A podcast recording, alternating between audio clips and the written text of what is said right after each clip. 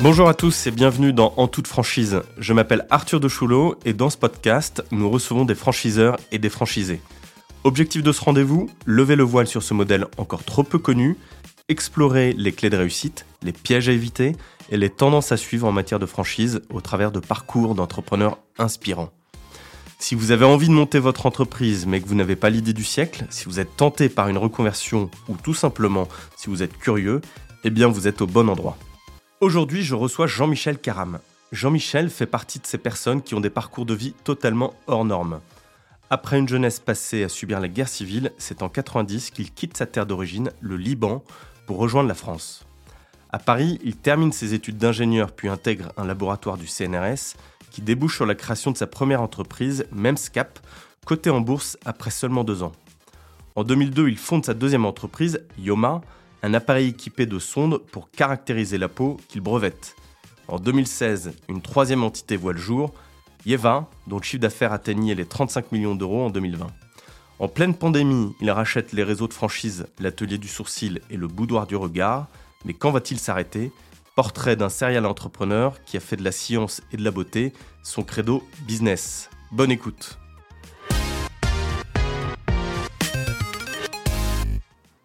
Bonjour Jean Bonjour Arthur. Bah, écoute, je suis ravi de, t'accueillir et de passer euh, une demi-heure avec toi. Euh, on, va, euh, on va aborder ton parcours qui est riche. tu as vécu voilà, beaucoup de rebondissements, de création d'entreprise, l'arrivée sur le tard dans la franchise. Tu vas nous expliquer aussi pourquoi. Tu vas, nous parler, tu vas nous parler aussi de tes, origines, puisque tu es, tu es franco-libanais. et d'ailleurs, on va commencer par ça. Est-ce que tu peux voilà, nous, nous expliquer d'où tu viens? Eh ben, Je viens d'un d'un petit pays qui s'appelle le Liban, euh, qui est un pays qui a été frappé par la guerre, malheureusement, quand j'avais 5 ans.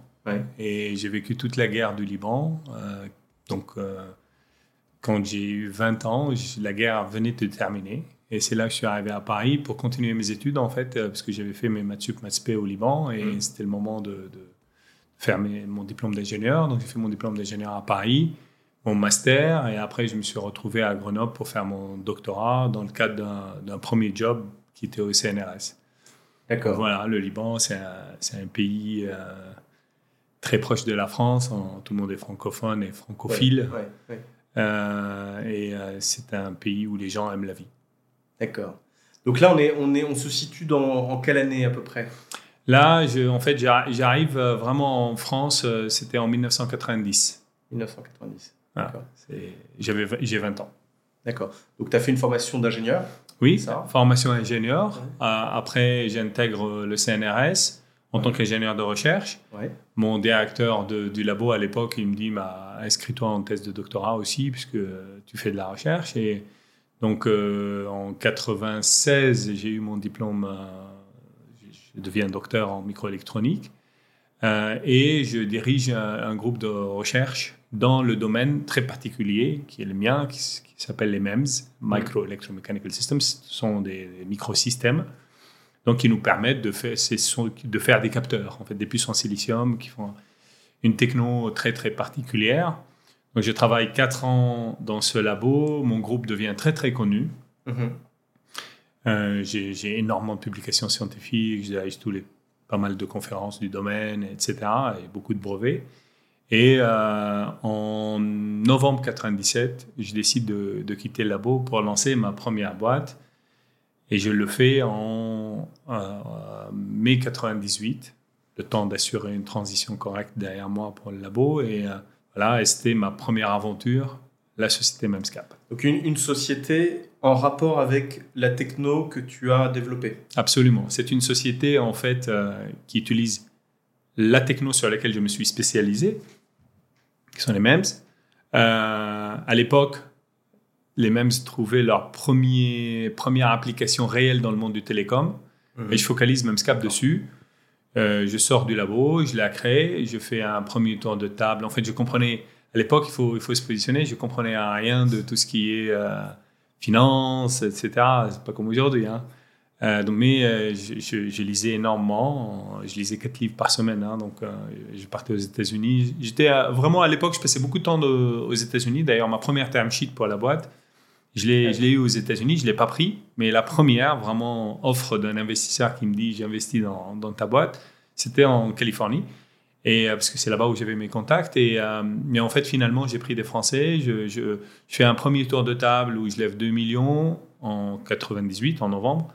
Euh, je fais un deuxième euh, avril 2000 où je lève 11 millions et j'amène Memscap en bourse en mars 2001 en levant 101 millions d'euros. Alors attends, on va revenir, c'est ce que la, bourse, ça, va, ça va, être intéressant, mais, mais là, je reviens sur le passage du euh, je suis en labo de recherche, oui. je suis un ingénieur, oui. certainement brillant, oui. je publie. c'est quoi le déclic qui te fait basculer dans l'entrepreneuriat? En fait, euh, j'ai toujours pensé que, que, je, vais, je vais créer ma boîte, toujours. Ah euh, et c'est ce qui m'a classé deuxième dans mon entretien d'embauche au labo. Quand je, ah oui. j'arrive au labo, il y avait 30 personnes qui voulaient le job. Et euh, en fait, j'ai, été classé deuxième, mais pas premier. Le premier n'a pas pris le job. et c'est pour ça que j'ai été pris. Mais j'ai été pris, en fait, le, le, directeur du labo était très inquiet parce que, premièrement, je voulais beaucoup d'argent par rapport à la grille.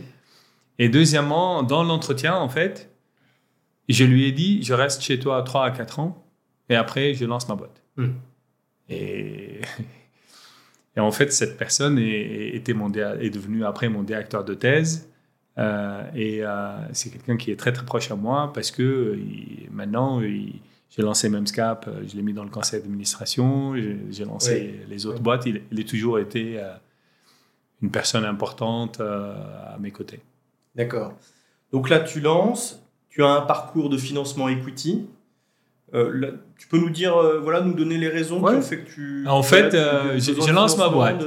Je lance ma boîte. J'avais l'équivalent de 60 000 euros en banque. Oui. C'était en francs. Hmm. Donc, je mets cet argent, je fais mes calculs, je recrute quatre personnes avec moi et je leur dis j'ai de quoi vous payer trois mois. Soit on réussit, soit on plie. Hmm. À l'époque, il y avait quelque chose de très spécial. Euh, quand on était dans la recherche, il y avait euh, le ministre, c'était Allègre. Oui. Et Allègre venait de faire une loi qui autorisait aux chercheurs d'aller faire leur boîte. Si ça échoue, parachute retour à, sa, à leur place. Ils ont deux ans. Et mon, mon directeur du labo, Bernard Courtois, euh, me dit bah, Jean, écoute, active le truc. Quoi. Et moi, j'ai dit non, non, ben là, je démissionne. Il me dit, mais pourquoi tu fais ça? Et j'ai dit, parce que si. Euh, tu sais, je sais que je vais avoir des difficultés. Si j'ai pas d'autre choix que de me battre, je me rappelle de l'expression, je lui ai dit, si j'ai une parachute, je vais l'ouvrir. Et si j'ai pas de parachute, je vais apprendre à voler. Donc, ou je meurs. Mais de toute manière, tu sais, la France n'aime pas trop les échecs. Donc, je lui ai dit, si j'échoue, la seule voie qui me reste, c'est monter dans un avion et aller aux États-Unis. Et aux États-Unis, euh, j'avais plein d'offres pour être vice-président de telle boîte ou telle boîte, mm. parce que j'étais un bon chercheur, on va dire. Mm, mm. Et, euh, et, donc, euh, c'était très clair dans ma tête. D'accord. On lance, ça réussit, c'est bon, ça réussit pas, je pars. Et en fait, on, il y avait quelque chose qui s'est produit quand j'étais dans la recherche. C'est un, un, truc très intéressant parce que on pense toujours, parfois, on, a des choses qui nous arrivent et on pense que ce sont des choses qui sont pas bonnes et on s'énerve. En fait, avec le temps, parfois, moi, je suis quelqu'un de très chanceux. Donc, en fait, tout ce qui m'arrive arrive toujours. J'ai toujours la baraque. En fait. Donc, même les choses qui sont mauvaises qui m'arrivent, quelques mois après. On va l'appeler comme ça le podcast. J'ai la baraque. J'ai la baraque. Ah bah, ça, c'est sûr. Hein, Mais ça ne serait pas très euh, nouveau parce qu'il y a eu beaucoup d'articles en disant j'ai de la chance. Euh, en fait, la réalité, c'est que quand j'étais au CNRS, vu que j'étais un peu particulier, euh, mon directeur aussi était un peu particulier, donc du labo, moi j'étais chef de groupe, lui était chef de labo. Et en fait, on a été, j'étais très combattu. donc, j'ai pas eu beaucoup de subventions, etc. Et donc, il ne me restait qu'une seule option, c'est de me retourner vers les industries, l'industriel, les industriels, et d'avoir des contrats vraiment commerciaux avec eux. Sinon, mon groupe ne se développait pas. Mais à l'époque, j'étais très énervé parce qu'on me coupait tous les budgets et je disais, mais pourquoi ils font ça? J'avais pas mal de bonnes idées et tout. Quand je lance Memscap, grâce à eux, en fait, j'avais un portefeuille de clients, enfin de gens que je connaissais dans le domaine qui énorme. Et c'est ce qui m'a permis, dès que je lance la boîte, de rentrer Je me rappelle parce qu'il y a eu un article dans, Electronic Design qui disait euh, la, la startup Memscap a déjà un carnet de commandes de 1 800 000 dollars à l'époque. Donc c'était vraiment beaucoup. Hein. Moi, j'ai mis 60 000 dollars, hein, 60 000 euros pour, faire la boîte. Donc en fait, euh, euh, du coup, j'ai réussi à avoir beaucoup de contrats de l'industrie très vite et sur des idées parce que j'avais pas de, de produits. Donc ils étaient prêts à financer pour voir ce que j'allais faire. Et en fait, euh, du coup, j'ai commencé à, à, lire, etc. Puis je, je, je, je me suis un peu euh, instruit autour des modèles des boîtes et il y avait les modèles euh, à l'époque, on les appelait les moonshots et ce qu'on appelle euh, les bootstraps, etc. Et moi, je me retrouve beaucoup plus dans les moonshots que les bootstraps. Hein. pour ceux qui ne connaissent pas, c'est le moonshot, ça veut dire, comme leur mot indique, on vise la Lune. Donc, c'est des grands projets, on ramène beaucoup d'argent, on perd en equity dedans. Mais l'idée, c'est d'avoir 10% de l'océan plutôt que d'avoir 100% d'une piscine pourrie, en fait. Hein. c'est un peu ça. Hein. Euh, donc, j'ai dit, bah, il faut que je lève de l'argent parce que mon idée peut être euh, machin. Moi, je veux faire une boîte qui soit grosse, etc. Euh, donc, je pars en Californie et j'écris mon business plan, je me rappelle, dans le Hyatt Hotel de San.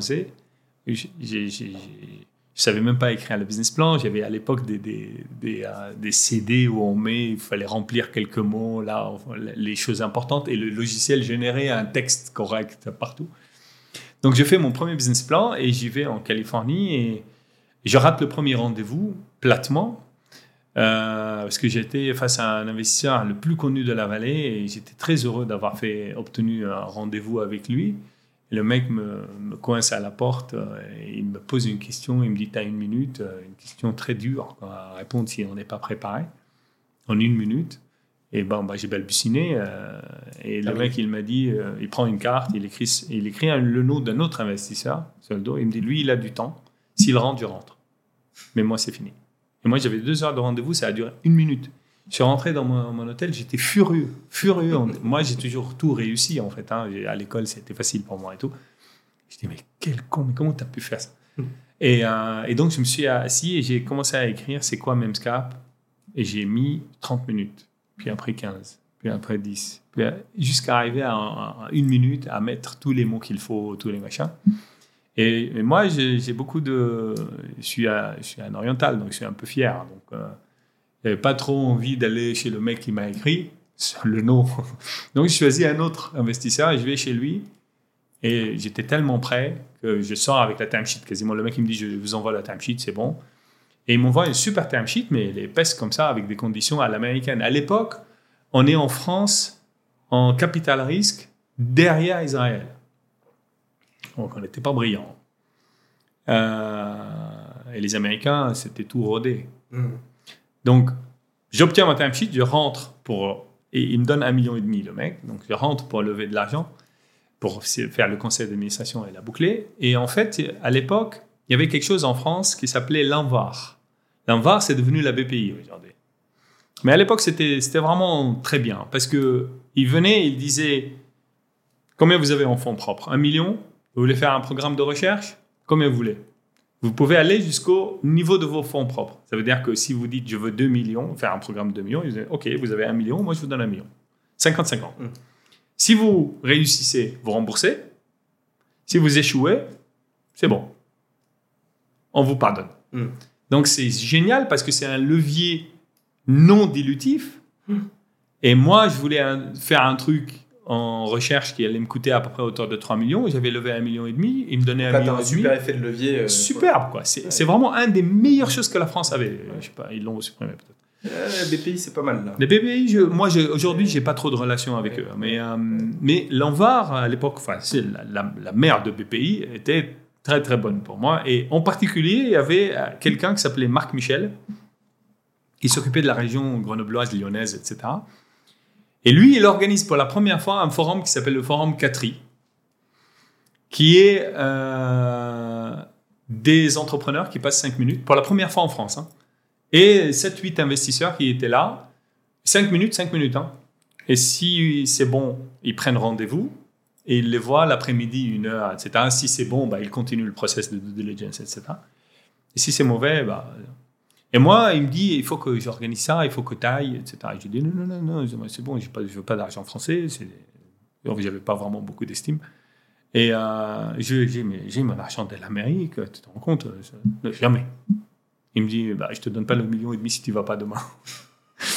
tu vas aller, fais-le pour moi, tu te présentes, fais ton tour. Ne prends pas, mais tu le fais pour moi. Moi, j'ai besoin de quand même quelques bons entrepreneurs qui passent pour que ce soit réussi. C'est la première édition et tout. J'y vais. Et en fait, 7 sur 8 te font une proposition. Continuent avec moi et me font une proposition. Et leur proposition était tellement sympa comparée à celle américaine. La même valo. Donc c'est la valo à l'américaine.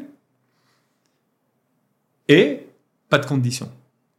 Common share, enfin, il y, a énormément de choses euh, qui sont très techniques, mais euh, tout était parfait. Donc, du coup, je me suis dit, je ne vais pas prendre l'américain. J'ai pris finalement deux Français, qui à l'époque étaient euh, parmi les meilleurs, si ce n'est pas les meilleurs, Innovacom et Venture, qui m'ont donné un million chacun. Donc, j'ai pris même deux, plutôt que de prendre un million et demi. Et c'est parti comme ça. Une année après, je lève. Donc là, j'ai levé 2 millions sur une valeur de 10. En avril 2000, je lève 11 millions sur une valeur de 45 et ensuite la bourse. Oui. Alors moi j'ai un problème Jean parce que là on est en, on est quoi? On est en 2000. Euh, on est on est en, en j'ai lancé Memscap en 98. Non, on est en novembre 98 euh, la première tournée, le premier VC euh, en avril 2000 la deuxième. Ouais. Donc j'ai un problème. On a euh, un peu plus d'une demi-heure et il nous reste 20 ans à faire. c'est compliqué. on, va, essayer de faire, on va essayer de faire des bons, mais il y a, y, a y a un point qui est intéressant. Pourquoi le choix de la bourse? Ah, pourquoi le choix de la bourse? Parce que euh, la bourse, c'est quoi en réalité? C'est une étape dans le développement d'une entreprise. Si on le voit autrement, c'est pas bon. Alors, la bourse, ça donne une liquidité à vos actionnaires. Ceux qui rentrent chez vous, ils vous donnent de, l'argent. Les investisseurs, ils ne sont, ils sont pas là pour mettre l'argent et rester toute leur vie. Hein. Ils veulent sortir. Donc, quelle est la manière, quelle est la possibilité d'un exit?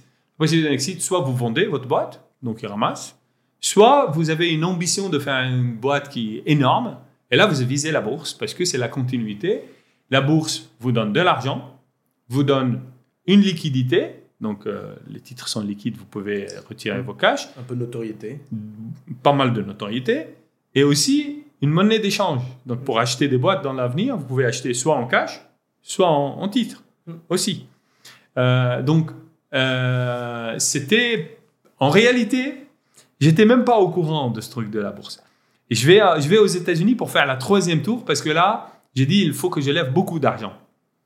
J'avais venais de lever 11 et là, je voulais lever 50, 70, quelque chose comme ça. Parce que je voulais avoir des usines et tout le bazar. Et, euh, et en fait, je, je, fais une tournée aux États-Unis très, très favorable, vraiment. Hein. Donc, euh, ça, je savais que j'allais pouvoir les lever, les 50.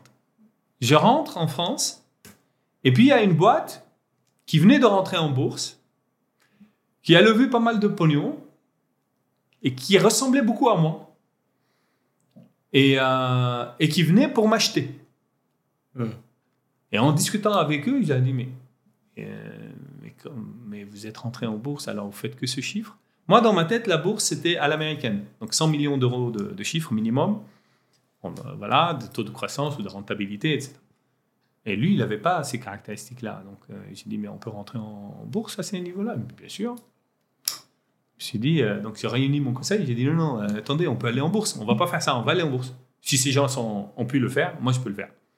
Mais, mon board me dit, mais Jean, arrête, euh, tu fais 3 millions de chiffres cette année, tu perds 2 millions, c'est bon quoi, où tu vas aller en bourse? Bon, Moi j'avais fait 3 ans, la première année j'avais fait 550 000, la deuxième 1 million 6 et là on est à 3 millions. Je me suis dit, mais écoutez, si eux ils sont partis, moi machin. Et donc un de mes board members, il me dit écoute, moi je connais quelqu'un qui est très bon en bourse. Tu le rencontres, s'il dit qu'on peut aller, je te laisse faire, mais sinon on revient au time sheet. Je dis ok, donc je le vois, le mec, il, Yannick, il s'appelle, Yannick, il dit ah, non, non, on peut y aller. Et donc, euh, je dis alors? Et je fonce sur le marché boursier, et là, j'ai eu le plus gros crack pendant mon roadshow. Vraiment le plus gros. Ah oui. Euh, la, bulle, Nasdaq a perdu, la bulle explose, tout le télécom par terre. Et moi, je suis en roadshow, plein milieu de mon roadshow.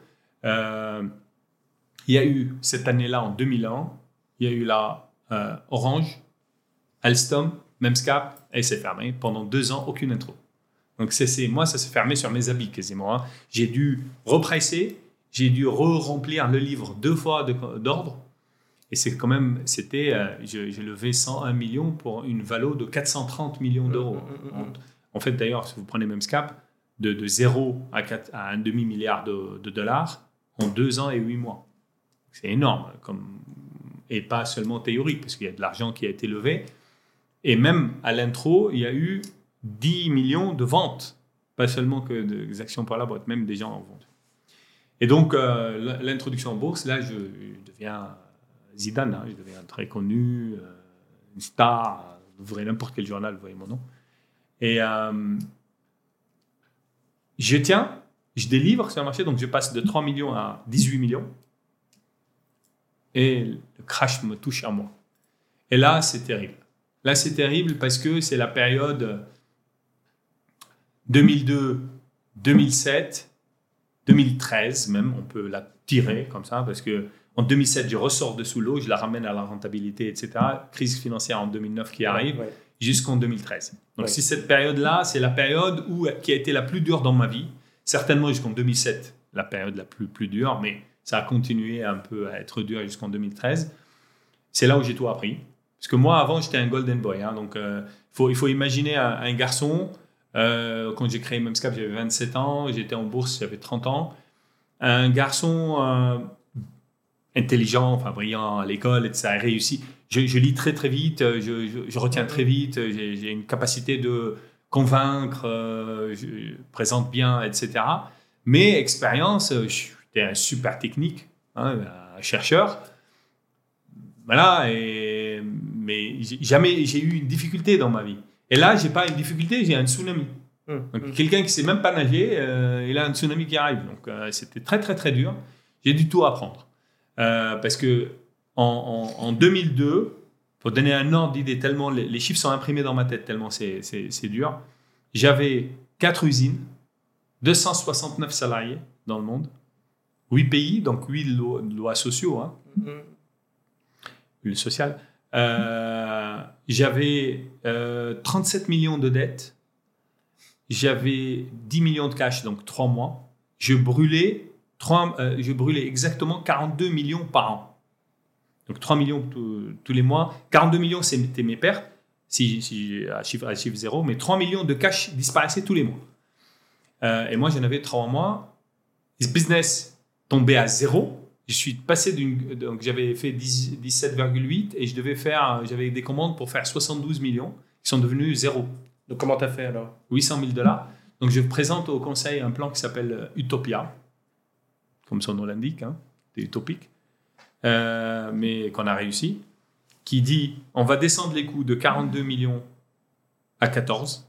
On les a descendus à 12,5. Ça en 2002. Hein. Euh, en 2003, pardon on va, en même temps, il faut qu'on fasse quand même monter de 0 à la moitié de 14, donc autour de 7 millions. On a fait 7,7 millions. Mm. Et il faut que j'élève du pognon parce que de toute manière, je n'ai que 3 mois et je crève. Le problème, c'est qu'à l'époque, les clients de mes clients, par exemple des France Télécom, etc., faisaient des émissions de droit. Moi, je me rappelle très très bien de l'émission de droit qui a été intitulée dans les échos fait par France Télécom, émission de droit avec 48% de décote sur le cours de la bourse. Et France Télécom, elle a derrière elle l'État.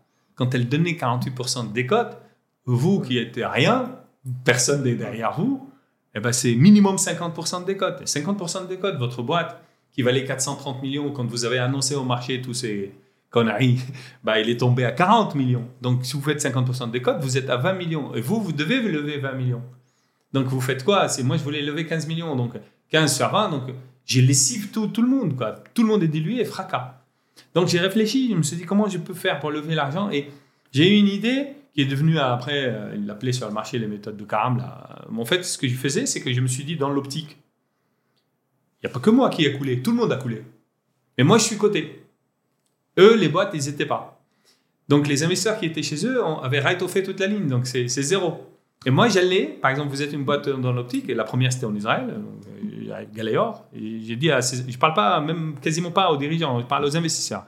Je leur ai dit, regardez, Combien il reste comme cash dans la boîte? Un million et demi. Vous, vous avez étoffé la ligne, donc c'est fini, c'est mort. Vous attendez la fin. Ils me disent oui. Bah, j'ai dit ok, moi je peux l'acheter pour la valeur du cash et je vous donne le titre Memscap à la place. Mais je veux un premium sur l'action de Memscap et pas une décote. Donc je faisais des, des acquisitions en considérant que l'action, si l'action est à 1, je la faisais à 1,20. Donc l'action montait directement. Et moi, je levais bout par bout. Mais un million et demi, c'était rien, c'était deux semaines par mois. Donc je leur disais, OK, à condition, vous mettez un euro face à chaque mois, moi que je mets un euro. Et le premier deal, les gens, ils ont pensé que c'est impossible que je puisse lever de l'argent. Donc ils ont dit, bah, on prend un million. Quoi. Sauf que j'ai pris l'avion, j'arrive à Charles de Gaulle, j'appelle mon investisseur, Valérie Gombard à l'époque, et je lui ai dit, écoute, j'ai un deal, tu mets combien? Elle m'a dit, toi, tu mets combien? Et j'ai dit, je mets un million. Elle m'a dit, bah, je mets un million sept. J'ai dit, OK, on est à 2 millions 7. J'appelle l'investisseur et j'ai dit, il y a 2 millions 7. Et comment t'as fait? T'as rencontré qui dans l'avion? Et en fait, euh, du coup, 2 millions 7 et 2 millions 7, plus le 1 million 5, ça fait 6,5. Une dilutif sur le marché, ça fait 8. J'ai levé le premier 8. Sur une upside sur le prix, à la place sur une décote. Et vu que c'est coupé, l'action est remontée. Donc quand j'ai fait la deuxième opération, je l'ai fait d'ici. Et j'ai remonté, et j'ai monté, et j'en ai fait trois comme ça. Après, je, tous les investisseurs m'appelaient. Premier deal, tous les investisseurs après m'appelaient. Tous ceux qui étaient dans l'optique m'appelaient. Donc j'ai fait derrière ça Opsitech, j'ai fait Optogone. Ces boîtes-là, en fait, tout ça m'a permis de lever les 20 millions sans décote, même avec des upsides sur le cours. Alors qu'en parallèle, j'ai découpé euh, les coûts. Et j'ai nettoyé deux endroits où j'avais l'Amérique et la Norvège qui sont devenus mes moteurs de croissance. Et je leur disais, vous regardez pas ailleurs. Et en fait, c'est eux qui m'ont ramené les 7 millions 7. Donc, j'avais la première étape. Après, je suis monté 8, 10, etc. Jusqu'en 2007 où j'ai vendu euh, mon usine euh, de Bernard à Soitec. J'ai vendu euh, des assets en Égypte. J'ai vendu beaucoup de choses, en fait. Hein. et, jusqu'à arriver en 2007 où la boîte était devenue rentable à nouveau. Je commence à respirer. J'avais construit un business et tout. Poum, 2009, crise financière. Et là, je ramène la valeur de la boîte qui était tombée de 1,5 milliard à 5 millions. Je la re-ramène à 125 millions. Crise de 2009 arrive. Crise de 2009 replonge. Alors, Georges, je t'interromps, mais, mais peut-être une question euh, comme ça quand je t'écoute euh, au travers de, tu, J'imagine que tu n'as pas mené ces actions seul. Tu as une équipe, des gens avec qui tu, voilà, en qui tu as confiance. Comment tu, comment tu construis ton équipe autour de toi pour euh, traverser tous ces épisodes? En fait, euh, quand j'ai créé Memscap, j'étais seul et je suis parti recruter des gens à faire à mesure. Et j'ai construit euh, ma boîte à l'américaine. J'avais des vice-présidents partout, euh, des présidents aux États-Unis. c'était une boîte vraiment très super structurée. Et quand la crise arrive, la première ligne, mais vraiment, hein, personne n'a tenu. Personne, personne. Mon DAF fait un burn-out part. Euh, mes, mes vice-présidents étaient l'un plus nul que l'autre, machin. Sauf que j'ai eu de la chance à l'époque que la couche en dessous, les couches de un peu les directeurs, quelques-uns ont brillé. Mais vraiment brillé. Ça veut dire que le vice-président, il part, il venait à sa place et il descendait au, combat. Parce que là, il fallait se battre. Hein. Vraiment, c'était des, combats, combats. Hein. Euh, c'est la guerre du Liban. Donc, euh, et ces gens-là ont brillé, etc. Et avec le temps, j'ai remplacé des gens, j'ai remplacé des gens. Et par exemple, là, si je regarde ceux qui m'entourent aujourd'hui, hein, par rapport à l'époque, le, celui qui, aujourd'hui, est le patron de toute la techno de Yeva Group, donc Yeva Tech, David, il était un stagiaire chez moi en 98. Donc à l'époque, il était ingénieur. Commençait à machin, et là, aujourd'hui, il dirige toute la tech. Celui qui dirige tout le digital, Pascal, en 2002, il est arrivé. Dans Memscap. Et là, aujourd'hui, il dirige ça. Dans Yeva. Salomé, celle qui dirige la beauté, c'est la plus euh, neuve, on va dire, de tous. Entre 7 et 10 ans, on va dire, de travailler avec moi. Véro, qui est la patronne euh, des ressources euh, humaines, c'est 2000. Arrivé en 2000. Et Yann, le DAF, il est arrivé en 2005, qui est le DAF de Memscap aujourd'hui. Euh, Yann est arrivé après hmm. le crack, un autre et lui. Et, avec le temps, en fait, moi, vraiment, j'ai de la chance et j'ai une chance énorme. Hein. Aujourd'hui, si moi j'arrive à, à, avoir un Memscap et, et, être à la tête de Memscap vraiment et, et, être le, le, le, PCA de, de, de Yeva Group, euh, c'est parce que en fait, j'ai ces équipes autour de moi. Et il y a Nicolas, par exemple, dans Memscap, euh, qui est le, patron de l'innovation et de BizDev. Aussi, 2002. En 2002, je l'envoie euh, dans Memscap pour être patron du, du, bureau du Japon. Donc lui, il est aujourd'hui... donc dans, avec moi dans Memscap, il y a, il y a Yann, Nicolas et Roy, qui est en Norvège, qui lui, ça fait 10 ans. Donc avec le temps, en fait je me suis entouré d'équipes euh, hyper fortes, en fait. Vraiment très, des, des, gens hmm. super bons. Euh, ils ont la même valeur que moi, euh, donc on, est, on, est, vraiment très, très, très proches. Et ils sont des spécialistes sur leur domaine hyper bons. Et moi, je suis plus généraliste maintenant. eux, vraiment, c'est des, hmm, hmm. éléments très spécialisés. Jean, j'aimerais qu'on fasse un saut de puce et qu'on arrive à, à Yeva Group et qu'on parle réseau, franchise, etc. Oui. Euh, je voudrais euh, voilà, comprendre. Euh, alors, déjà, tu peux peut-être m'expliquer un peu ce que fait Yeva Group et puis surtout, je crois que tu t'es lancé par des acquisitions dans le métier de la franchise. Est-ce que tu peux me raconter un peu cette période Et puis ensuite, on parlera du modèle de la franchise. Et je pense qu'il y a plein de choses que, tu peux, que tu pourras nous dire aussi là-dessus. Oui. Alors, euh, pour terminer un peu, hein, parce que sur Memscap, aujourd'hui, Memscap, c'est une société qui est cotée en bourse toujours, ah que je dirige, euh, qui est actif. Euh, on, vend les meilleurs capteurs de pression au monde, en fait. Et on est dans l'avionique et le médical. Et une petite niche qui arrive de notre historique. Mais dans l'avionique, on, on vole sur plus de 50 000 avions, dans tous les avions. Et c'est une boîte aujourd'hui qui marche super, super bien, qui fait des taux de croissance le premier trimestre fait 60%. Et c'est une boîte qui, qui, occupe encore une, une, part de ton temps euh, énorme. Énorme, là. Et, euh, et puis, c'est une boîte aujourd'hui qui a des qui a, qui a, un plan euh, de 20% de TCAM sur 4 ans à venir, qui est hyper rentable. c'est génial. Scap aujourd'hui, c'est vraiment un, un, super beau bijou. Hein. mais en fait, dans, dans cette évolution-là, dans les années 2000, euh, quand on était vraiment dans la mouise, c'est comme ça que je suis tombé dans la beauté en fait. Je vais voir un dermatologue pour un grain de beauté et je vois qu'il a absolument pas de techno. Ah oui, il a la loupe. Euh, la loupe. Ouais, ouais, ouais. Alors que moi, j'ai pas été très malade, mais les dentistes, vous voyez, avaient des caméras dans tous les sens. Donc je me dis, tiens, ils ont, ils ont rien, ils ont une loupe. Peut-être qu'on peut faire un appareil qui mesure la peau. C'était pour eux. Donc je fais un petit brevet, je demande à quelques ingénieurs de le faire, un article dans la presse, sort quand ils viennent pour me montrer le premier proto, sans ma volonté, dans le Dauphiné libéré, donc d'ailleurs une gazette locale. Bah, et le lendemain, toute la, toute la cosmétique m'appelait. Mais toute. Il n'y a pas une boîte de la cosmétique qui ne m'a pas appelé. C'était quoi cet appareil, machin? Ils ont tous excités. Et moi, je ne pensais pas à eux. Je ne connaissais rien de la beauté. Rien. Je pensais aux médecins, moi.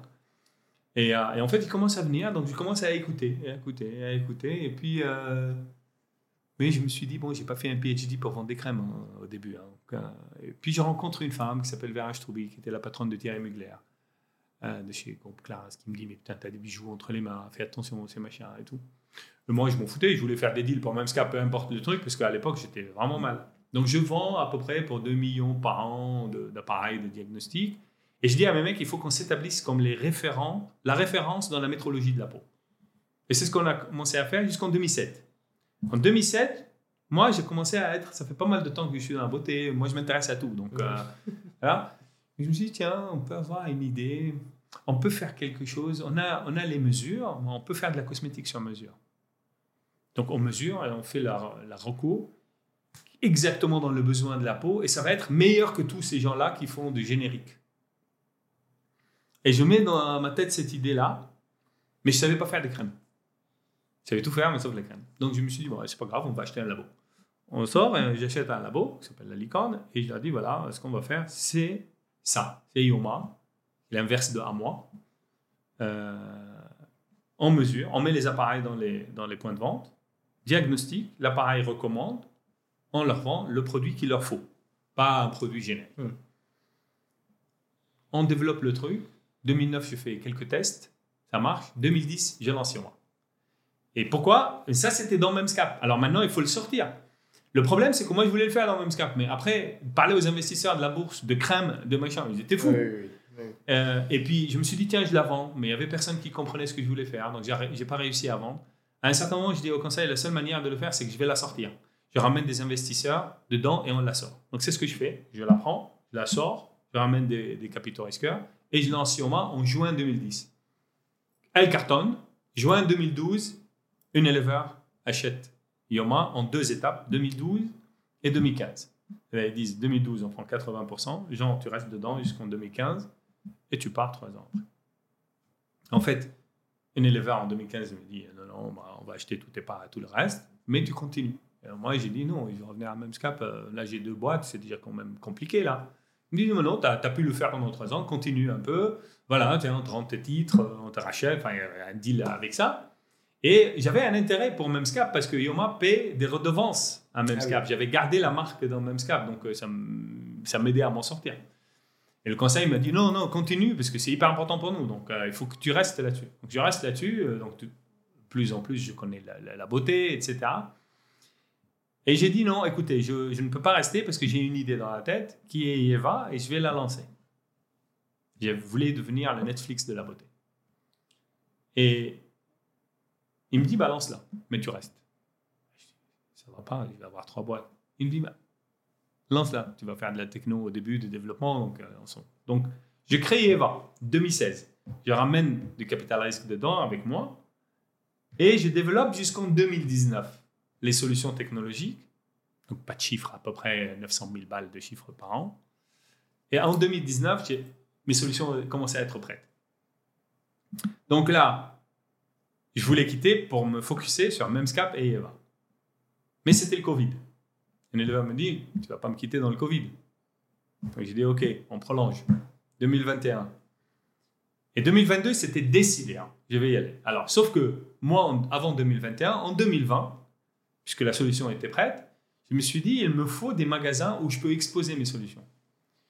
Et j'ai dit, bah, je monte un magasin à Lyon Mhm. Après, je le rentabilise et après on verra, mais on commence par Lyon. Et un de mes investisseurs, Crédit Mutuel, Equity, en particulier Alain Benisti, il me dit euh, Mais pourquoi tu veux t'emmerder à commencer? De zéro Achète un réseau. J'ai dit Mais que tu veux que j'achète comme réseau? Il me dit euh, ben, La télé du sourcil, par exemple. Et j'ai dit Mais tu le dis pourquoi Par hasard ou comme ça tu dis non Il me dit Non, non, mes équipes regardent, c'est pas mal, ça marche bien. J'ai dit, mais écoute, c'est incroyable parce que j'étais avec la fondatrice Joss de, l'atelier de sourcils il y a deux semaines. Elle vend et elle voulait que je révise pour elle la term sheet, comme ça à titre amical. Et Salomé m'a convaincu que c'est une femme qui est sympa, etc., ce qui est le cas. Donc j'ai dit, ok, je lui ferai ça gratuitement. Enfin, il m'en fout. Hein. Ça va très vite pour moi. Donc si on regarde la time sheet, je lui dis, tu corriges ça, tu corriges ça, tu ça, c'est pas bon, tu fais ça, ça, ça. Elle me dit, ah merci, super, machin. Donc elle va. Et elle signe le deal. J'ai dit, mais c'est fini, c'est signé. Il me dit, ah, c'est con, parce qu'on aurait pu l'acheter, nous. J'ai dit, mais oui, mais j'ai pas. Enfin, l'atelier du sourcil, c'est les yeux, nous, on est là. Ouais, euh, machin. Puis je vais à la maison, puis je commence à réfléchir, et je dis, merde, ça aurait pu être vraiment un bon truc, parce que. Et bah, j'ai dit, c'est pas pour moi. Du coup, je contacte leur, leur, leur concurrent, le boudoir de regard. Et je commence à discuter avec eux. en fait, toi, ton intérêt, c'était quoi? C'était d'avoir très rapidement des implantations réparties et de gagner du temps. Est-ce que à l'intérieur de à la base, la base, la base, base, base. Vraiment la base. Moi, je veux faire quoi? Le Netflix de la beauté. C'est ça, Eva Group. Euh, donc, ça veut dire quoi? Ça veut dire un abonnement qui s'appelle MyEva qu'on achète. Je veux pas en fait vendre un produit aux gens, ni un service. Je veux qu'ils contractent avec moi. Un... On a une relation on paie comme un Netflix, on paie un montant par mois et on reçoit tous ses besoins en beauté, que ce soit en produit, que ce soit en service, en tout. Et c'est à moi de gérer le, comment le faire. Donc moi, j'avais développé toute la solution technologique qui peut gérer tout ça. Et, ça, ça n'existait pas. Non, ça y est. C'est que moi qui le fais. Et même aujourd'hui. Donc, il s'appelle Maillot. Donc, j'ai fait le truc. La seule chose, c'est qu'il me fallait les marques. Moi, je me suis dit, je m'en fous. J'ai Yoma, j'ai Made Je coupe un deal avec Yoma et Made même si c'est moi, mais j'ai coupé un deal parce que c'est une autre boîte. Euh, j'ai dit, ah, il me faut du capillaire, donc je développe un petit, euh, une marque. Euh, mais, et, je me suis dit, tiens, si j'ai des boutiques les gens, ça reste pas virtuel. On peut aller, vous voyez Orange par exemple, on va, il y a des boutiques, il y a des machins. Il faut vivre la chose réellement. Et je me suis dit, bah, il y a des gens qui arrivent, il y a beaucoup de trafic dans l'atelier, mais c'est normalement, c'est en fait le leader incontesté de, de, la beauté du regard. Donc je me suis dit, bah, c'est parfait, les gens ils viennent, j'expose mes solutions et voilà. Donc, sauf que elle était, elle était signée la term sheet, donc vendue. Donc moi, euh, je commence à travailler sur leur concurrent, le boudoir, qui est beaucoup plus petit.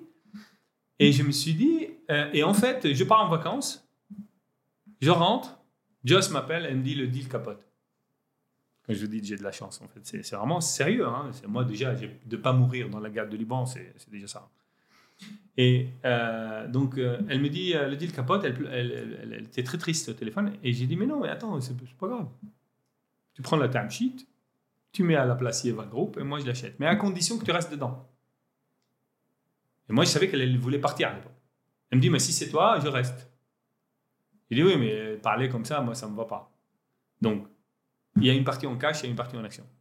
Que je reste. Elle me dit, ok. Et je signe avec elle et son euh, associé qui s'appelle Davy, tous les deux dans la structure encore. Pourquoi je voulais que Joss restait Parce que Joss comprenait très très bien ce business, moi je comprenais rien sur ce beauté de regard. Et donc je me suis dit, mais je ne peux pas acheter un truc sans le comprendre. Donc je vais, je me fais former. Je suis une formation d'une esthéticienne euh, dans la beauté du regard. Et je comprends que c'est personnalisé. Et moi, tout ce que je veux faire, c'est la beauté personnalisée. Même Maïeva, donc en fait, c'est le sommet de la personnalisation. Parce que on, a, donne dans l'appli un, diagnostic avec l'intelligence artificielle et la techno recommande les produits qu'on vous envoie. Et même au troisième mois, au quatrième mois, on vous envoie un bijou connecté qu'on a développé aussi, qui mesure tout le stress environnemental pour influencer même votre beauté par la manière dont vous vivez, donc votre lifestyle. Donc c'est super personnalisé. Et là, je vois que l'atelier de sourcils est personnalisé parce qu'ils font pas les mêmes sourcils mm. pour tout le monde. Et je dis, ah bon, beauté, quoi? ben, c'est bon. Donc j'avance encore plus sur le truc et je tombe amoureux de ce machin. Et je me suis dit, le regard, c'est quelque chose qui est magique en fait. Parce que quand là, on est en train de discuter, vous, vous regardez mes yeux et moi, je regarde vos yeux, 49% du temps. 26% ici. Et tout le reste du corps, c'est 25%. Donc, une femme ne peut pas abandonner cette zone-là, qu'on appelle la zone de butterfly. Hmm. Hein. Et en plus, la perception d'âge, 50%, c'est ici. Donc je me dis, mais c'est hyper important. Donc du coup, j'ai dit, ah putain, je vais investir là-dessus comme un bourrin. Et donc, sauf que j'ai signé avec Joss et il y a le Covid. Les boutiques ferment. Macron annonce la fermeture des boutiques. J'ai dit, mais c'est pas possible. Et tous mes investisseurs me disent, mais Jean, t'es fou. T'es fou. Tu veux acheter des boutiques fermées.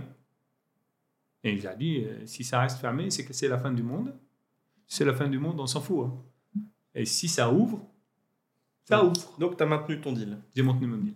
J'ai négocié un tout petit peu, mais j'ai maintenu mon deal. J'achète l'atelier en 2020 et c'est comme ça que je connais la première fois de ma vie le milieu de la franchise. Le milieu de la franchise. Alors, avant, avant voilà, tu, comment tu, euh, tu as un nouveau modèle, tu arrives avec tes idées, etc. Comment tu les infuses dans le réseau? Oui, alors j'arrive très très simple. Moi, en fait, au début, euh, je suis très humble. Hein. J'arrive. Euh, J'arrive, j'apprends, euh, je réfléchis, je mets mon plan et je l'exécute. Mais avant, je ne fais qu'apprendre. Et euh, la première chose, je, vois à ce réseau, il était arrivé à saturation. C'est-à-dire, ils étaient 99 portes et, et ça, ça, ça calait. C'est pour cela que Joss savait, Joss savait qu'elle arrivait à un niveau où là, il faut autre chose. Tu avais combien d'implantations 99. 99. Aujourd'hui, j'ai 133. Hein. J'ai ouvert une porte par mois, à peu près. Même plus, hein, une porte et quelques. J'ai dit, OK, il y a une partie franchise qui est énorme comparée à la partie intégrale. Donc la première chose que j'ai dit aux franchisés, c'est très très simple. Je suis là pour garantir votre capital. Donc je ne ferai pas d'action qui ne garantit pas votre capital. Un franchisé, il prend des dettes pour rembourser ça sa dette, il fonctionne. Si vous arrivez, c'est simple, vous commencez à ouvrir des portes dans tous les sens, bah, vous lui coulez la valeur de son bien. Parce que plus c'est rare, plus c'est cher. Plus c'est bien étudié, plus les plannings sont remplis, plus c'est cher. Plus il est rentable, plus machin. Donc, je leur ai dit, je gérerai le développement du réseau de manière à veiller sur votre capital. Et moi, aujourd'hui, pour les franchisés, j'ai qu'un discours. Je veille sur votre capital, j'innove à mort, Euh, donc je suis arrivé, j'ai dit il faut qu'on change le concept. On, arrivait à l'atelier de sourcil, on rentrait, c'était direct, les, les, femmes étaient sur la ligne. Là, on a une zone d'accueil, une zone de service. Dans la zone d'accueil, on a notre offre de produits. Je leur ai dit bah, les gens ils viennent chez vous pour en faire leurs yeux. Pourquoi on ne leur vend pas les soins des yeux? Pourquoi on ne leur vend pas les produits, etc. Donc c'est ce qu'on a fait à faire à mesure. Donc là aujourd'hui, la, part des produits dans, dans le chiffre d'affaires commence à être assez significative. On a vendu l'abonnement. Et, tous, ces, tous ces changements ont été acceptés Oui. moi, en fait, de toute manière, je considère que le franchisé, c'est mon partenaire. C'est très très simple. Les gens, quand ils ouvrent des franchises, ils n'ont pas de pognon. Ils vont s'associer à des gens. Moi, c'est pas ça. Moi, j'ai du pognon. J'ai accès au capital. C'est pas ça le problème. Moi, je, je m'associe avec des entrepreneurs. Pourquoi? Parce que je considère que cet entrepreneur connaît tellement bien son territoire qui va faire un meilleur job là-bas que moi, je vais en faire. Donc, je cherche à avoir euh, des réseaux propres. Et d'ailleurs, mon réseau propre, quand je suis arrivé, il était à 32. Là, il est à 56. Ou... Donc, j'ai plus ouvert d'intégrer que des franchisés. Parce que je leur ai dit aux franchisés, on ne va pas ouvrir beaucoup. Je vais récupérer le. Il faut que je passe au-dessus de 50, moi. Et après, je vous ouvre la porte. C'est ce que je fais là. Mais euh, pour moi, c'est pas par manque d'argent, c'est pas association entre entrepreneurs sérieux pour faire le maximum. Bon, donc à partir de là, ce sont pour moi des, des, des associés, des, des mmh. partenaires. Mmh. Donc moi, je présente mes plans et je, je leur explique pourquoi je fais chaque chose et que c'est dans leur intérêt. Tes franchisés, tu leur as demandé euh, euh, du coup d'investir pour suivre. Euh, oui. Pour ils, ont, ils ont tous changé, tous, tous 100% du réseau franchisé à aujourd'hui et, au nouveau concept. Et ils ont, ils ont tous été en mesure de, de suivre. Oui, parce que l'atelier du sourcil, les franchisés, comme le réseau intégré, on gagne, c'est vrai, on gagne de l'argent. donc c'est une boîte qui, qui, marche très très très bien. Et moi aujourd'hui, je gère mes ouvertures pour que nos plannings restent ouverts, pleins, de manière à ce qu'on gagne toujours de l'argent. Je, si, si je fais euh, comme ma, ma, boule, en fait, et je dis, bah, moi, un franchisé, il ouvre, il paye un droit, après il me paye machin, après il me paye. Donc, allons-y, tapis de bombe. Et j'ouvre, euh, j'ouvre de partout des boutiques. Bah, je détruis leur planning. Moi, je fais pas ça. Moi, pour moi, je veux que chaque boutique soit performante. Je veux qu'on puisse, euh, quand on vient chez moi, parce que moi, je pense vraiment au consommateur. Le, le secret de la réussite dans la beauté, c'est vraiment sauter l'étape pour réfléchir à celui qui est à la fin va recevoir le service. Donc c'est qui? C'est le consommateur. Et moi je veux que le consommateur, quand il rentre dans un atelier de sourcil, peu importe où il est l'atelier de sourcil, il sait qu'il va avoir parce que à l'atelier de sourcil on ne fait pas que les épilations. Notre, 50% de notre chiffre c'est maquillage permanent. Mmh, mmh. Donc euh, c'est important que ce soit hyper maîtrisé. Si, les gens commencent à faire n'importe quoi, donc il faut investir beaucoup dans le centre de formation. C'est ce que mmh. j'ai fait. Moi aujourd'hui au centre de formation, j'en ai 6-7 personnes qui forment à temps plein les gens. Donc, si je ouvre beaucoup, je pourrais pas suivre en qualité. Et moi, ça, c'est hors question. Donc, je voulais vraiment de la qualité dans le service. J'ai dit à eux, il faut qu'on modernise notre concept, on ne peut pas. Mais vous vous inquiétez pas parce qu'on va investir dans, dans, dans, le concept, mais ça nous permet de rentrer les produits, etc., d'avoir une offre plus grande, du coup, de gagner plus d'argent. On a l'abonnement aussi qui rentre dedans. Donc, ils ont acheté tout ça et et j'ai réglé tous les problèmes techniques. J'ai investi vraiment moi pour régler tous les problèmes techniques. Aujourd'hui, l'atelier de sourcil, on a le meilleur pigment du marché. Le meilleur. Eye Pigment by Eva. Et ça, c'est un travail, c'est beaucoup d'investissement. Je savais que c'est quelque chose qui leur tenait à cœur. Tous les outils professionnels que je mets dedans, c'est parmi les meilleurs de ce qu'on peut faire. Donc, ils voient que moi, j'investis là-dessus, j'investis en com, mm. j'investis partout pour que le réseau reste euh, numéro un de la beauté et vraiment gagne en, en volume, c'est ce qui se passe. Hein. On, a, 133 portes là. Et d'ailleurs, j'ai acheté le boudoir après. Et les mêmes exercices. J'ai refait les mêmes exercices, mais avec une, chose en plus, c'est que vous avez le numéro 1 et le numéro 2 de la beauté du regard. Il faut les différencier. Donc, tu as gardé les deux marques. Ah oui, tu, tu... J'ai gardé les deux marques parce que je me. Encore une fois, parce que je me moque jamais du consommateur. Hmm. Le consommateur qui a décidé d'aller à la beauté, au boudoir de regard, et là a décidé d'aller au boudoir de regard. S'il voulait aller à l'atelier ben, il serait parti à l'atelier, il y en a. Il a choisi ça. Donc si moi j'arrive je dis, là c'est plus boudoir, c'est atelier, il me dit, mais attends, moi j'ai pas choisi ça. J'ai pas choisi les mêmes choses. Donc il euh, faut que tu respectes mon choix. Et donc moi ce que j'ai fait, pareil, j'ai pris le boudoir. Le boudoir, il était beaucoup plus en difficulté. Moi, en fait, la, la, chance de l'atelier, c'est que j'ai repris l'atelier juste avant, au milieu du Covid. Donc, et j'étais patron. Et en fait, Joss a fait quelque chose qui est, qui est magique. Hein. C'est la première fois que je deviens président d'une société avant de l'acheter. C'est-à-dire, elle m'a dit, je te donne les clés. J'ai dit, mais t'es folle. Elle me dit, Jean, prends les clés et dirige tout de suite. J'ai dit, mais tu sais, je vais acheter, c'est pas bien pour toi. Elle me dit, mais j'ai rien à cacher. Tiens. Et donc, moi, j'ai pris la commande j'avais pas la boutique. Sept mois après, j'ai acheté. Et en fait, donc, du coup, j'ai gagné tout ce temps-là et j'ai préparé l'atelier à l'arrivée du Covid. Et quand le Covid est arrivé, on n'a pas été fracturé. Alors que le boudoir a pris plein, plein pot. Mmh. Et du coup, moi, je voulais l'acheter et à chaque fois que je faisais une offre, je faisais la due diligence, c'était pire. Donc, j'ai rechangé l'offre. J'ai rechangé l'offre. À la fin, j'ai dit, mais écoute, il faut absolument que tu déposes ta boîte. Vous êtes, vous, êtes vous, êtes, vous êtes pas bien. Donc, elle dépose la boîte, mais je lui dis, ne t'inquiète pas, j'achète la boîte, pas à un euro symbolique, je l'achète exactement comme je voulais vous l'acheter, mais vous déposez. Si vous déposez pas, je n'achète pas. Parce que moi, je veux savoir c'est quoi le montant de vos dettes, c'est quoi le montant de machin, mais je vous promets, je vous donne tout l'argent que je vous ai promis. Et donc, j'ai acheté comme ça. Je l'ai sorti en temps record de redressement, mais temps record. Hein. Elle est rentrée en novembre, mais elle est sortie en février. Il n'y a aucune boîte qui a fait ça si vite. Et donc, et après, je l'ai sorti, j'ai solidifié la boîte, j'ai viré tout ce qui est pas bon dedans, etc. Et là, j'ai investi énormément sur une technicité différente. Là, aujourd'hui, quand vous allez à l'atelier ou vous allez au boudoir, c'est pas la même chose. C'est tous les deux la beauté du regard, mais deux beautés du regard. Et c'est à vous de faire votre choix. Est-ce que tu as des franchisés du coup qui détiennent, euh, qui croisent un peu les, les marques euh, ah, Alors j'ai, j'ai, euh, au boudoir sur 18 portes, j'ai 12 franchisés. Parmi, et en fait, parmi ces franchisés, il y en a, on a commencé maintenant à avoir des gens de l'atelier qui achètent hmm. une porte ou deux dans, dans celui-là.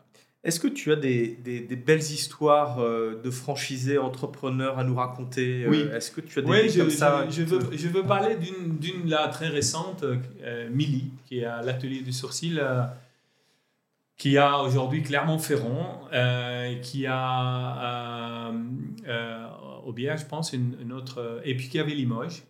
Moi, j'aime beaucoup aujourd'hui ce qui se passe, c'est que l'atelier est devenu une, une, enseigne mature, euh, forte, etc. Et on voit les dossiers de transmission. Là, à Limoges, euh, la responsable de la boutique vient d'acheter à Milly sa boutique. Euh, c'est génial en fait, c'est des trucs de transmission. Il y en a une même histoire là actuellement qui se produit dans le boudoir. Moi, pour moi, c'est génial de voir des gens qui, ont, qui sont rentrés dans un atelier ou dans un boudoir comme salariés, qui sont devenus responsables de la boutique à un moment, et que le franchisé à un moment leur vend, leur a vendu ça. Et donc, c'est devenu des franchisés, donc des entrepreneurs à nouveau. Parce qu'un franchisé, c'est un entrepreneur à, part entière. Hein, et c'est des gens qui sont vraiment ainsi. Et, euh, et, et, en fait, euh, euh, aujourd'hui, attaque vraiment, parce que je viens de, de faire un, nouveau concept, etc. Elle veut aller dedans. Euh, donc, c'est euh, des très belles réussites. Dans l'atelier, en fait, les, les, les, et dans le boudoir aujourd'hui, euh, les gens sont heureux parce qu'ils gagnent bien leur vie, ils travaillent, ils sont des passionnés. Hein. C'est vraiment beaucoup de passion. Hein. D'ailleurs, c'est vraiment un des milieux, c'est des artistes. Hein. D'ailleurs, toi, les, les, gens que tu vas chercher, en fait, tu, en franchise? Ouais, tu vas, tu vas. Est-ce que tu as des, est-ce qu'il faut être nécessairement dans ce milieu euh, En fait, il y, y, a deux gens. Il y a deux gens. Euh, ceux qui sont productifs, on les appelle les, les franchisés productifs. Ça veut dire qu'eux mettent la, la main dans la pâte, donc ils sont, ils travaillent eux-mêmes. Ils, euh, en nombre, ils ont moins de portes que ceux qui ne le sont pas.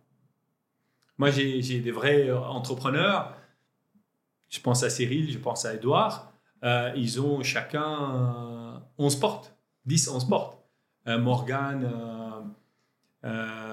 et, et, son frère, ils ont chacun 7, 8 portes. Hmm. donc, c'est des gros entrepreneurs maintenant. Hein. C'est des gens qui génèrent beaucoup d'argent, etc. Donc, et ceux-là, ils ne sont pas eux-mêmes producteurs, en fait, en, technicité. Donc non, il y a les deux. Moi, en fait, en plus, j'ai développé beaucoup de choses aujourd'hui. C'est que j'ai porté la marque Atelier de Sourcil, qui est qui a les produits. je l'ai porté, avant c'était les produits de maquillage, l'atelier du sorcier était vendu seulement dans l'atelier, mais là maintenant je l'ai porté à l'extérieur. Elle est vendue aujourd'hui chez Marionneau. donc la marque, on la voit partout. Mais ça d'ailleurs, ça t'a pas. Comment les franchisés l'ont perçu ça Très ah heureux ah parce que pourquoi? Parce que là aujourd'hui, le client qui va chez Marionneau, il voit atelier du sourcil. Donc, Où est-ce que la notoriété monte? En plus, on a fait un partenariat avec Marionneau parce que moi, j'ai réfléchi à des modèles euh, standalone, des boutiques qui étaient avant moi. Et là, maintenant, j'ai des boutiques, des shop and shop. Donc, j'ai un partenariat avec Marionneau. J'ai ouvert un atelier de sourcil dans un Marionneau euh, à Montpellier, Millau. J'en ai ouvert en Italie, pareil, le Milano Abruzzi, à Marionneau. Donc, on, est, on a un shop and shop. Hein. Mais ça, c'est un partenariat aussi qui existe avec, par exemple, le printemps, où vous avez euh, maintenant quatre printemps ou cinq ateliers de sourcils dedans. Euh, pour le boudoir, j'ai fait le partenariat avec les Galeries Lafayette. Donc, la Galerie Lafayette Haussmann, vous allez voir un boudoir du regard. Euh, donc, en fait, ça, mon, plan pour ça, c'est quoi? Premièrement, des boutiques standalone et des boutiques en partenariat avec des partenaires bien définis. une, des marques qui gagnent en notoriété, donc non seulement en com, mais en produit. En plus, c'est des super produits. Donc, euh, c'est vraiment les gens, ils achètent le produit. Ils disent, ah ouais, même s'ils ne connaissent pas l'atelier, bah, là maintenant, ils disent, ah bah, je vais aller chez eux parce que c'est super quali. Donc, euh, c'est important. Euh, l'internationalisation, je veux plus que l'atelier du sourcil, le boudoir de regard, soit le numéro 1 et 2 en France. Veux que ce soit les 1 et 2 mondiaux.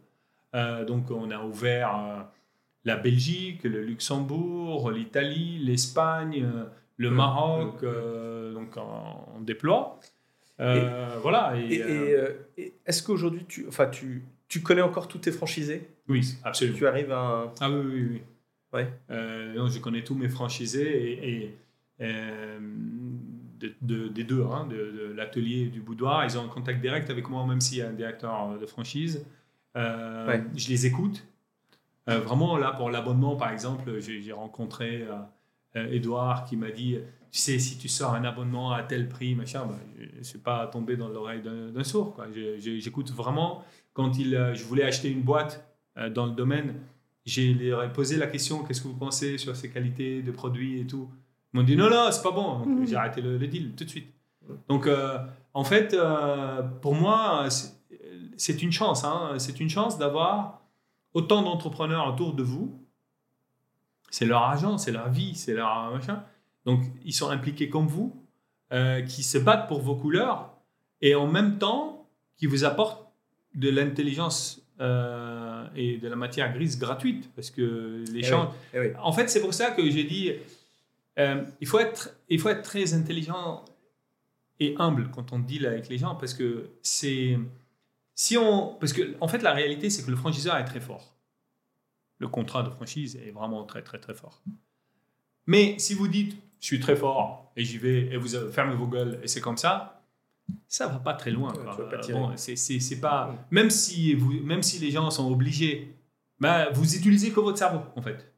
Alors que si vous testez les choses, vous, travaillez avec eux, vous, vous, échangez, etc., bah, ils vous enrichissent autant que vous les enrichissez. Mmh. Moi, avec mon projet, euh, avec mes, méthodes de déploiement, etc. J'ai porté l'atelier du sourcil dans cette phase qui est, là, qui est une autre phase de, celle de, qui était hier. Euh, mais eux aussi, ils m'apportent beaucoup sur la connaissance de leur territoire, sur la connaissance du métier, sur l'entrepreneuriat, parce que c'est des entrepreneurs comme moi. Euh, et, Mais finalement, du coup, avec tout ton parcours, tu es arrivé dans le milieu de la franchise après avoir vécu d'entrepreneur accompli.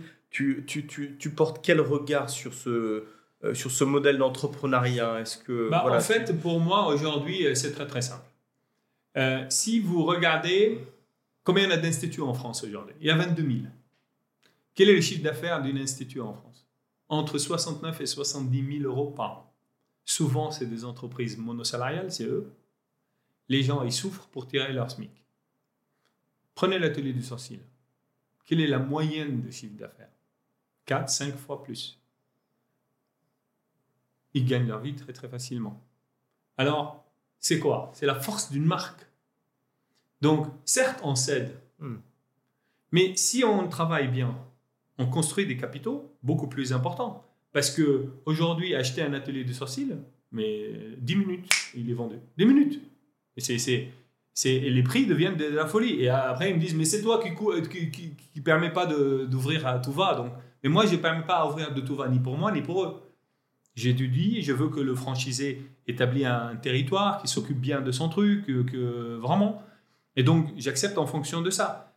Et en réalité, vu qu'ils gagnent tous bien leur vie, bah, ça se vend super bien. Vu que j'ouvre pas à tout va, mais j'ouvre d'une manière très raisonnée, bah, les choses gardent leur valeur.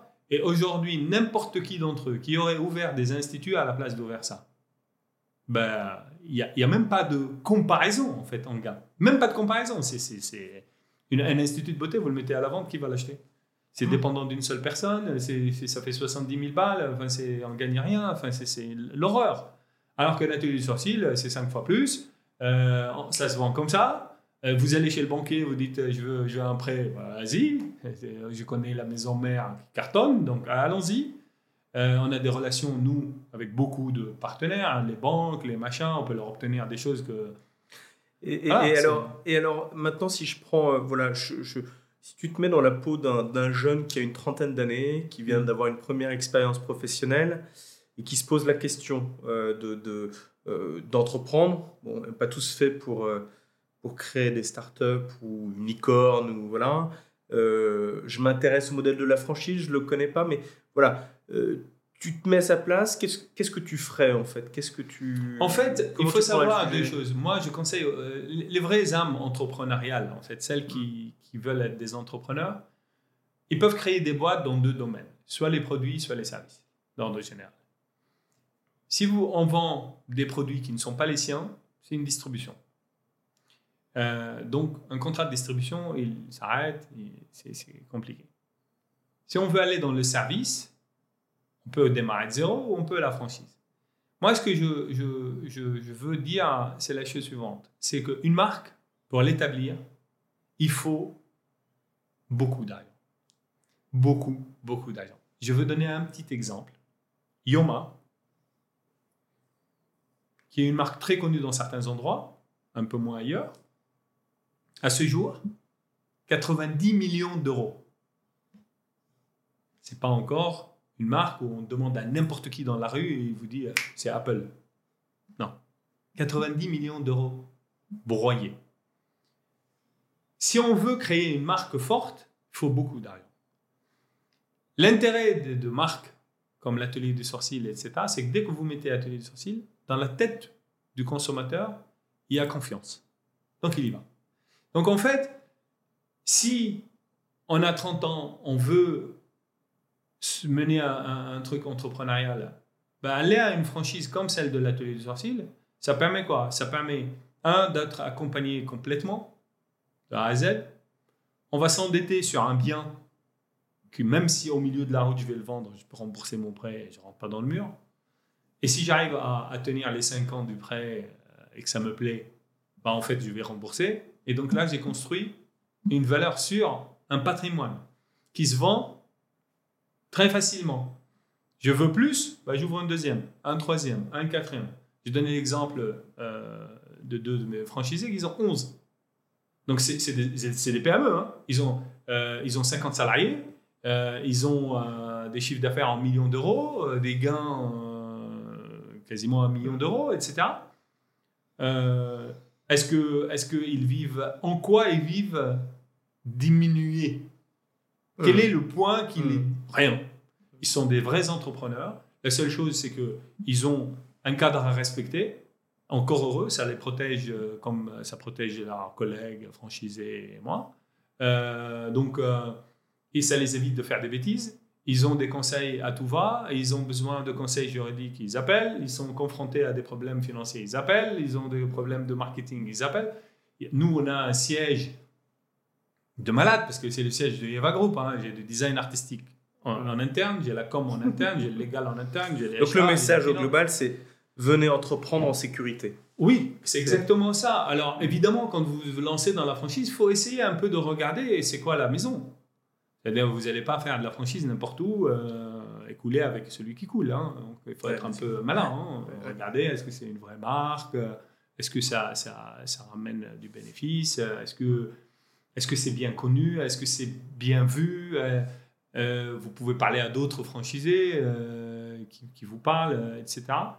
Alors, faire attention parce que chez moi, si, si vous leur dites sur une région qui les intéresse, vous me dites non, non, c'est pas bon, laissez-le, c'est pour moi. Mais bon, voilà. Bon, Jean, écoute, je te remercie beaucoup pour cet échange. Moi aussi. Euh, moi, je, je quand euh, tu as une énergie qui est débordante, donc je suis sûr que tu as plein d'idées, mais là, sur les, les quelques prochaines années, est-ce que tu, comment tu projettes euh, ton groupe et qu'est-ce que tu as envie de faire là Je veux vraiment établir Eva Group comme le, le, Netflix de la beauté. Je vise vraiment une introduction en bourse en 2027, donc préparatif à partir de 2026. Euh, c'est un truc à titre personnel. Hein. J'aurais fait euh, une intro, la session d'Urma. Et ce qui est génial avec Eva Group, c'est que j'ai racheté à Unilever la boîte que je leur ai vendue. Hein. Ah, c'est excellent. Il y, a, il y, a, quelques mois, qui sont devenus donc du coup actionnaires de, ma société. Et mon, mon objectif, c'est vraiment, vraiment faire une, une, autre cotation, porter le groupe encore beaucoup plus loin.